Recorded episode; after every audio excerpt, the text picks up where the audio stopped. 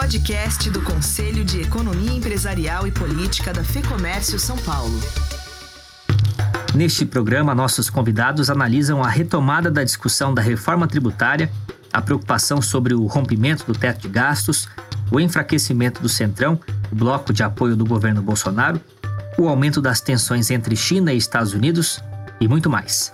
Eu sou Guilherme Baroli e mediu este debate com o economista Antônio Lanzana e o cientista político Paulo Delgado, que são co-presidentes do Conselho de Economia Empresarial e Política da FIComércio, e André Saconato, economista e membro do mesmo conselho. Este programa foi gravado no dia 3 de agosto. Economia. Antônio Lanzana, a comissão mista da reforma tributária retomou seus trabalhos, né? Nós temos hoje três propostas na mesa: a da Câmara, que é a PEC 45, a do Senado, a PEC 110 e as sugestões do governo. Quais os pontos positivos e negativos na sua visão e como que a FIComércio, que sempre defendeu a diminuição da carga tributária e, sobretudo, a simplificação, tem visto essas propostas? Há necessidade de fazer uma reforma tributária? Sem dúvida alguma que há necessidade, partindo de alguns pressupostos básicos, né?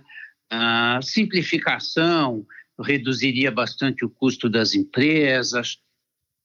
Agora, fazer uma proposta incluindo CPMF realmente é um retrocesso. Nós já assistimos uh, isso no passado, já observamos as distorções. Hoje, nenhum país uh, importante no cenário mundial utiliza uh, utiliza medida parecida que seja com outro nome, a CPMF. E olhando as três uh, propostas, se nós tivermos a proposta da Câmara e a proposta do Senado, elas são propostas mais abrangentes, uh, com bastante convergência, não totalmente convergente. Agora, o que me estranha um pouco é a proposta do governo partir em fatias. Primeiro, quando ele propõe a unificação de PIS e COFINS, é uma simplificação? É. Claro, precisa ser estendida para outros impostos, mas é uma simplificação. Agora, quando ele fala em, em 12% de alíquota, duas questões. Primeiro, como é que se chegou a esse número? E ele fala que não, nós vamos manter a carga tributária. Nós, na federação, a vida toda defendemos redução de carga tributária. E você faz uma primeira proposta com 12%, que ela vai ficar, saber se vai ser neutra ou não do ponto de vista total, depende das outras fatias que nós não conhecemos. Então, me parece algo assim, muito estranho você mandar uma proposta de um princípio e fixar alíquota, sem saber o restante. Então, eu acho que nós temos esses pontos que são relevantes. Uh, temos que buscar uma reforma? Sim, nós temos muitas distorções no país, mas eu acho que o momento não era tão oportuno em função da crise, em função das dificuldades que as empresas estão tendo. Eu acho que essa discussão poderia ficar um pouco mais para frente e priorizarmos no momento a reforma administrativa. Eu acho que é essa a minha visão. Essa é uma discussão importante, né? Recentemente, o senador Antônio Anastasia, que atua na frente pela reforma administrativa, disse que essa reforma é crucial para a retomada do crescimento econômico e o que já era urgente antes da pandemia ficou ainda mais urgente. Ele disse isso em uma entrevista à agência Senado. Neste momento, então, professor, que exige maior gasto por parte do governo devido à pandemia, a reforma administrativa deveria então ser a prioridade. Eu acho que, inclusive, se nós fizermos uma reforma administrativa, pelo alto custo que nós temos de toda a folha de pagamentos do setor público, vários privilégios, remunerações muito acima do setor privado, eu acho que nós teríamos a capacidade, inclusive, de no decorrer do tempo, com uma reforma administrativa ampla, fazer um processo gradual de redução da carga tributária que a própria equipe econômica já por várias vezes sinalizou que eles têm interesse em reduzir a carga tributária, que no momento não é possível, mas eu acho que uma reforma administrativa profunda, que deve ser contemplada necessariamente, abriria um espaço posterior para uma reforma tributária ampla que contemplasse no decorrer do tempo uma redução de carga total no país. Ainda dentro do tema contas públicas, já se fala na preocupação com o descumprimento do teto de gastos. Lembrando o ouvinte que o teto de gastos limita o crescimento das despesas totais do governo federal à variação da inflação do ano anterior. É uma regra constitucional que deve vigorar até 2026. Lanzana, temos ouvido que o governo pretende deixar que os gatilhos do teto de gastos sejam acionados, o que forçaria aí uma espécie de redução natural das despesas, incluindo as obrigatórias. O que, que a gente pode esperar? O que nós temos observado é uma pressão enorme para o rompimento do teto de gastos. Nós já tivemos reuniões, inclusive, com a equipe econômica, que tem sustentado que vai manter o teto de qualquer forma. Aí eu acho que eu tenho dois pontos uh, relevantes nessa discussão.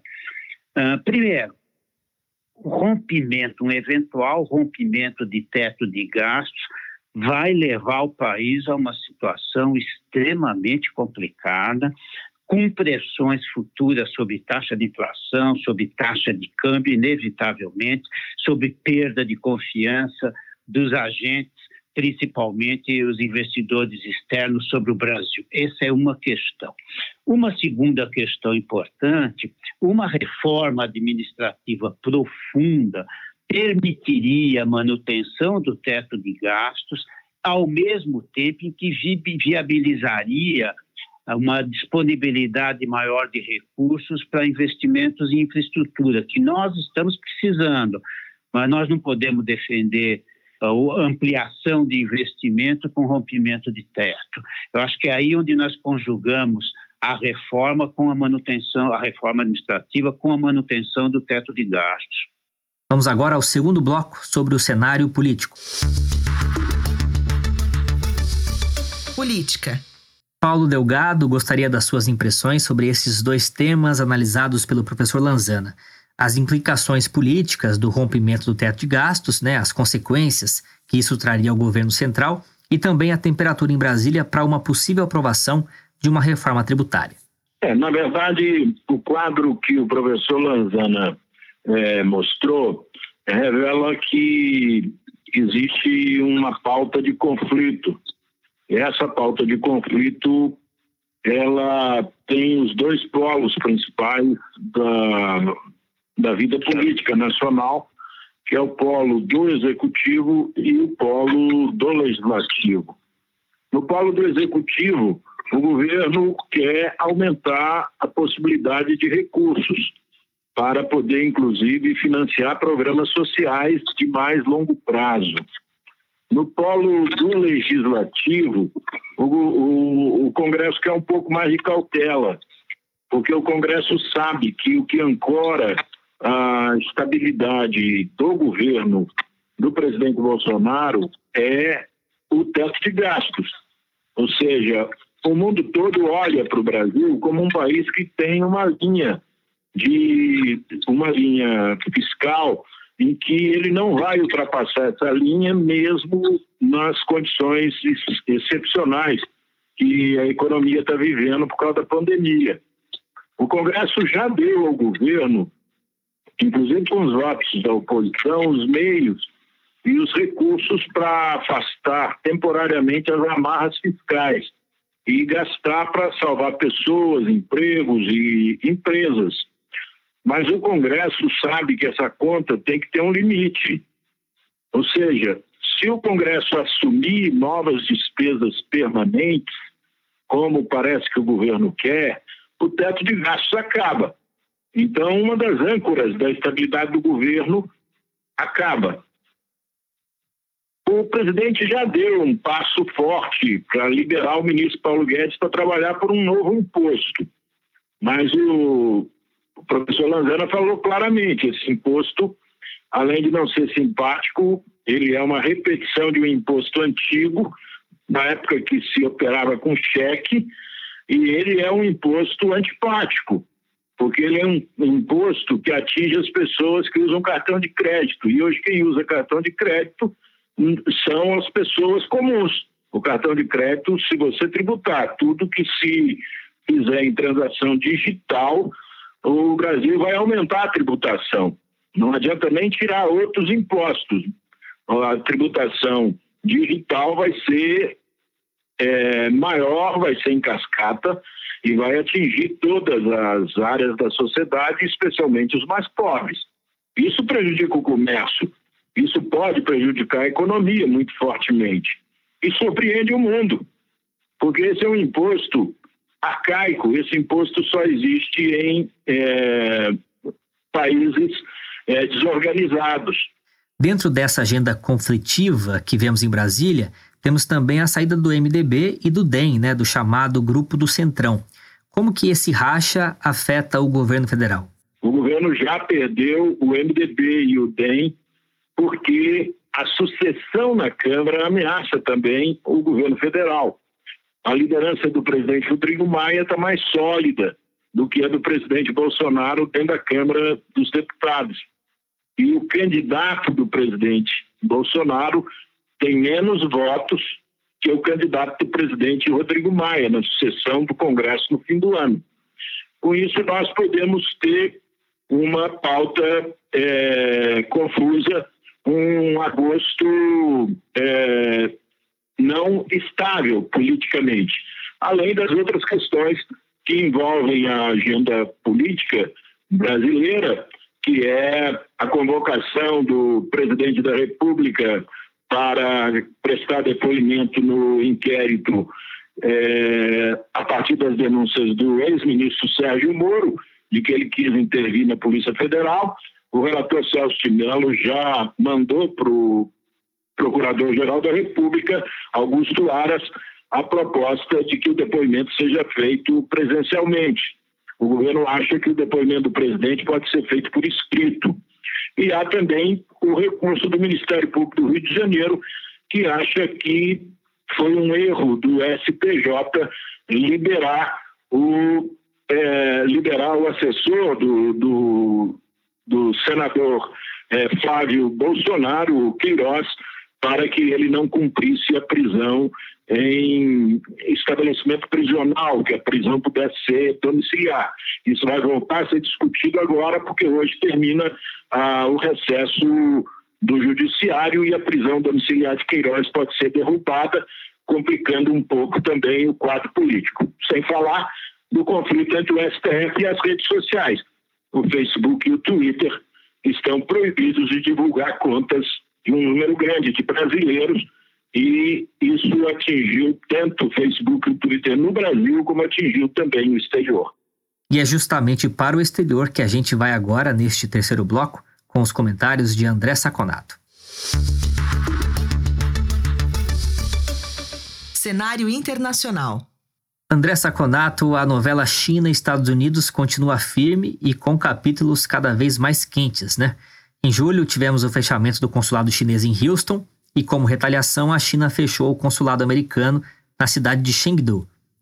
Tivemos também a questão do aplicativo TikTok, que ganhou relevância no debate político depois que o presidente Donald Trump ameaçou banir o uso do aplicativo por questões de segurança nacional. Tendo China e Estados Unidos como principais parceiros comerciais, o Brasil pode se ver aí numa sinuca de bico.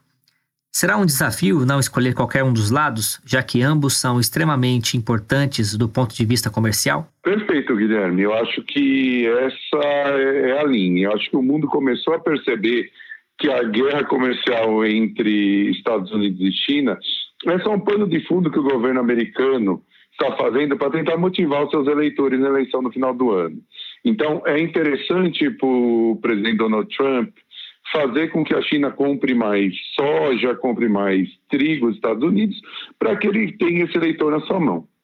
Mas o que realmente vale para nós, para os brasileiros, para quem produz no Brasil ou para o mesmo mundo, é a guerra tecnológica, que leva em consideração aspectos muito mais profundos. Né? E toda essa guerra de consulados e guerra de, de, né, de narrativa, ela vem nessa parte tecnológica que desemboca principalmente hoje em dia no 5G. E aí eu, eu chego na, no raciocínio que você tinha me pedido, que é o seguinte: o Brasil, se ele tiver habilidade diplomática, infelizmente a gente não está vendo isso no Brasil hoje. Se ele tiver habilidade diplomática, ele pode até tirar proveito dessa guerra, porque o Brasil embora tenha diminuído o seu tamanho estratégico no mundo nos últimos anos, ainda é muito forte. Então, na realidade, tanto China como Estados Unidos e Europa Ocidental, né, porque na realidade a tecnologia 5G é, anti-China não é americana, é, é da, da, da, empresa Ericsson, que é europeia, o Brasil pode tentar, entre aspas, né, se vender de uma forma mais produtiva para o Brasil e fazer com que é, esse alinhamento paralelo né, do Brasil com alguma dessas potências tá, seja proveitoso para o país. E, por outro lado, também, nessa guerra, o Brasil poderia aproveitar na parte das commodities para, se os Estados Unidos e China começarem a ter muito problema na guerra comercial, tentar ser o ofertante para a China desses produtos. Porque o Brasil, se a gente for pensar, é um concorrente dos Estados Unidos quando vai fazer fornecimento para a China. Isso já está acontecendo, né? Quer dizer, nos últimos meses, a balança comercial do Brasil e China aumentou consideravelmente em favor do Brasil. Então, é se a nossa, se nossos embaixadores, se o nosso Itamaraty for competente, for eficiente, o que infelizmente nós devemos é alertar ao nosso empresário que não está sendo no momento, você pode tirar proveito dessa situação. Outra grande notícia foi dada pelo representante da União Europeia para assuntos externos, o Joseph Fonteles, que comemorou acertos políticos e institucionais para fechar as negociações entre o Bloco Europeu e o Mercosul. Ele disse que a intenção é fechar o acordo ainda este ano. O governo está em dívida com a sociedade em relação à abertura econômica, né?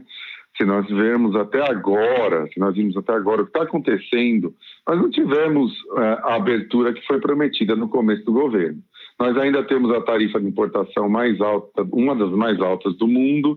Nós temos dificuldade de importar vários tipos de produto que onera principalmente mais pobre, que não tem como fazer essa viagem né, para os Estados Unidos e para a Europa e comprar diretamente lá. Então, ele é o mais onerado, é uma transferência terrível de renda dos mais pobres para as indústrias brasileiras, né? E a FEComércio sempre defende essa liberalização.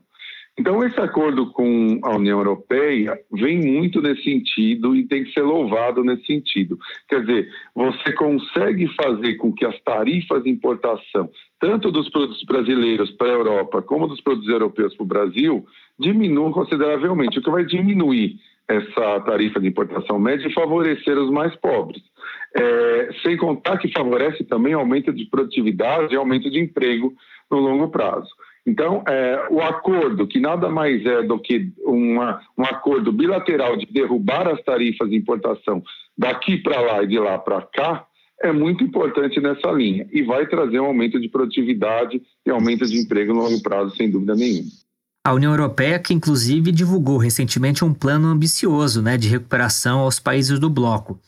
Mas além de injetar uma quantidade enorme de dinheiro para reparar os danos econômicos causados pelo novo coronavírus, tem também uma estratégia de blindar o próprio bloco, né, Saconato? Evitando futuras baixas, como aconteceu com o Reino Unido. É isso mesmo, é isso mesmo. Eu acho que o mundo percebeu que ser fiscalista no meio da pandemia é um erro, é um erro grave. Nós vemos, inclusive, a Alemanha, né, que é o mais fiscalista dos países europeus, ter essa percepção. Não tem sentido agora, quer dizer, você ser fiscalista, você só vai quebrar empresas e fazer com que pessoas caiam para a linha de pobreza. Nesse sentido, desde a nossa última reunião, desde a nossa última podcast, a gente tem que perceber que o mundo ficou um pouquinho mais pessimista. Né? O que nós tivemos de lá para cá? Nós tivemos que os mercados perceberam que a recuperação da China era muito mais na oferta, na indústria, do que no consumo. Né? Isso é importante porque nós temos várias relações eh, com a China comerciais, e não só comerciais de commodities, mas de produtos. Né? muitos dos empresários que nos ouvem têm essa, essa percepção e eles muitos trazem produto para cá ou exportam produto para lá, o que pode gerar uma debilidade na, na, recuperação chinesa. Não é que não vai recuperar, já está recuperando, mas vai recuperar mais devagar. Nós temos o aumento dos casos de coronavírus muito forte nos Estados Unidos, em três estados que são muito importantes na economia americana, que é a Califórnia, Texas e Flórida, né? E é, também os números da Europa não foram tão bons. Então, é necessário que essas ajudas é, aconteçam. Já aconteceu na Europa. A China está economizando um pouco de ajuda porque ela está com problema ali no, no, nas dívidas do governo estaduais. E agora, os Estados Unidos, é importante também é, citar para quem está nos ouvindo, tem mais um pacote de 1,2 trilhão de dólares para sair que só não está saindo por conta de desavenças sérias entre democratas e republicanos. E aí quem está nos ouvindo vai falar, mas o que, que isso importa para mim? Quando sai o pacote, os mercados automaticamente ficam animados e os investidores não só ficam animados para investir nos Estados Unidos, mas investir em países mais é, arriscados como o Brasil. E aí, provavelmente, quando sai um pacote desses, você tem, você espalha pelo mundo uma animação e uma renda maior, quer dizer, você vai ter mais horas para investir em outros países. Então, nós vamos ficar de olho, informando todo momento é quem está nos ouvindo que esse pacote realmente sai, mas como teve esse imbróglio, o mundo está mais pessimista. E, curiosamente, ironicamente, Guilherme e professor Lanzani e professor Delgado, é, aconteceu o contrário no Brasil, né? Nós passamos de um pessimismo, de uma previsão de uma queda de 7,5%, 8% do PIB para 2020 para 5,5%, por conta de alguns dados bons que é, surgiram aí no Brasil. Então a gente tem esse paradoxo, o um mundo um pouco mais pessimista e o Brasil um pouco mais otimista.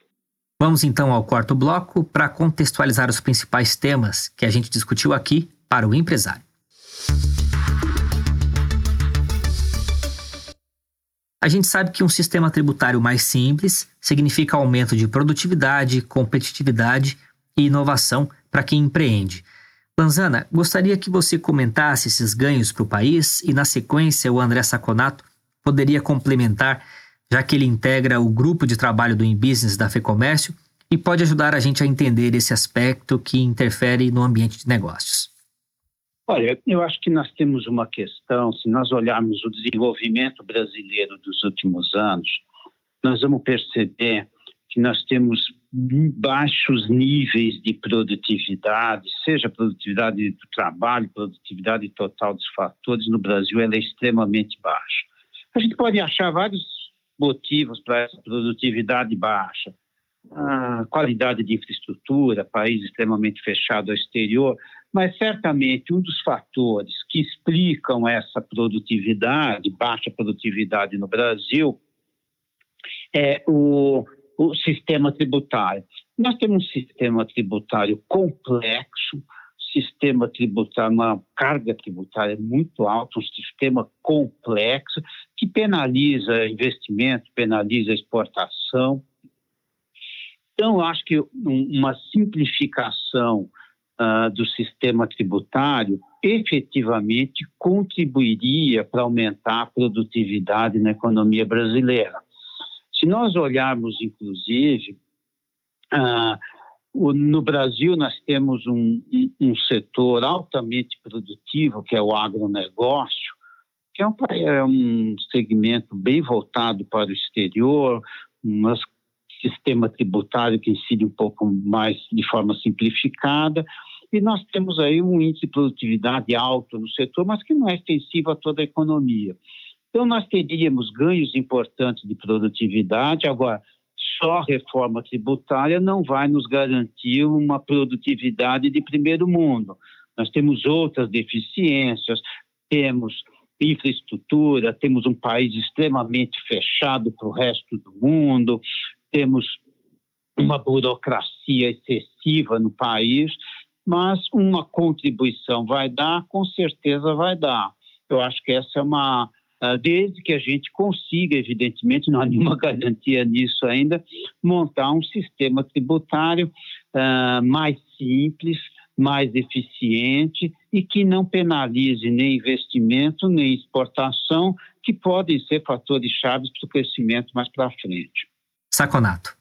Eu acredito que o professor Lanzana eh, foi muito feliz em ilustrar essa relação entre produtividade e ambiente de negócio. É, para a gente descer até um, um nível a mais para o empresário entender do que nós estamos falando, quando você, por exemplo, coloca um advogado brilhante para fazer desembaraço tributário numa empresa e isso paga muito para ele porque o nosso sistema tributário é muito complicado, você tira esse, esse advogado de fazer coisas que poderiam ser muito mais produtivas, né? de pensar leis para o Brasil melhorar, de regulações para ele ser mais preciso. Então aí você perde produtividade, porque você põe essa mente brilhante para fazer desembaraço para a empresa que não deveria existir. Então é muito claro nesse exemplo que você realoca cabeças, né, realoca pessoas que deviam estar pensando o futuro para fazer desembaraços por conta de uma legislação muito complicada.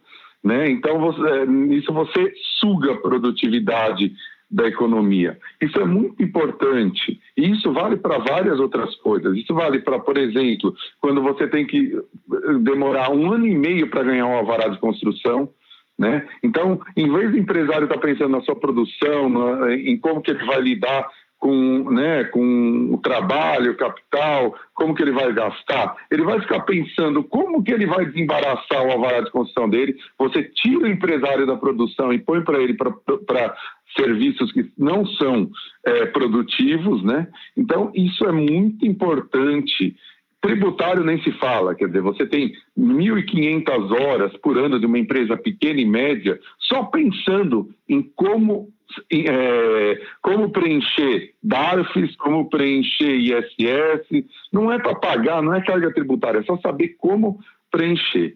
E aí eu tenho uma boa notícia a dar para quem está nos ouvindo. Nós tivemos um, uma, um, um, seminário com o secretário especial Carlos da Costa, é, do nosso conselho, né, é, capitaneado pelos professores Lanzano e Delgado, em que ele falou que já tem uma MP do Doing Business. O que, que é esse MP do Business? Nessa medida provisória, eles vão tratar dos 10 indicadores do Business, facilitando todos eles abertura de empresas, alvarás de construção, obtenção de crédito, pagamento de impostos, vai pagamento de impostos menos que a reforma tributária, mas vamos ter uma, um MP para facilitar o Brasil. Eu estou muito ansioso para esperar isso e qual é o efeito disso na produtividade. Perfeito. Assim que essa discussão for evoluindo, a gente traz para o nosso ouvinte análise dos principais pontos aqui no podcast. Paulo Delgado, suas considerações finais. Olha, o mundo todo está se comportando numa direção só, praticamente. É a compreensão de que só um Estado forte pode, nesse momento, salvar as nações da ruína econômica e da, da, da ruína humana, do desemprego, do abandono das pessoas é, mais protegidas. E, em seguida, recuperar o crescimento. Governos de todas as tendências do mundo estão deixando de lado seus dogmas na teoria econômica tradicional, estão explorando todas as possibilidades de poder soberano do Estado numa extensão nunca vista. A magnitude dos recursos que os governos estão colocando na sociedade é uma coisa inédita no mundo. Agora, para que o Estado possa de fato exercer esse papel, é necessário que haja um mínimo de consenso entre as elites, os trabalhadores, as lideranças políticas, o Congresso Nacional, o Judiciário Brasileiro, o governo federal, o presidente da República. Nós podemos usar o déficit público e a expansão monetária para que o Brasil possa ter os recursos emergenciais agora. Mas o Brasil não pode é, descuidar de ter um Estado que gaste menos. O Estado tem que gastar com ele menos do que ele gasta hoje. O Estado tem que gastar mais com a sociedade. É isso que vai criar esse clima de cooperação e confiança entre o governo, o Congresso, os tribunais, os empresários, os trabalhadores. Se nós tivermos é, essa harmonia de pensamento, eu tenho certeza que investimentos em infraestrutura, programas de grande escala de transferência de renda, é, como os programas é, de proteção dos desassistidos, ainda que sejam de transição de, de mais um ano, dois anos, esses programas serão, eles caberão na, na, na política é, fiscal brasileira, no orçamento da União, e poderão ser trabalhados politicamente com esse sem um processo de deterioração das relações é, políticas e das relações sociais. Eu tenho esperança de que o presidente da República, se ele não apostar na divisão dos brasileiros e se a política brasileira não ficar incentivando extremos por, por questões de natureza eleitoral, eu tenho certeza que nós vamos poder chegar a essa unidade. A maioria dos políticos do Congresso, dos partidos, ainda tem muita desconfiança de se o presidente já começou a próxima campanha eleitoral ou não.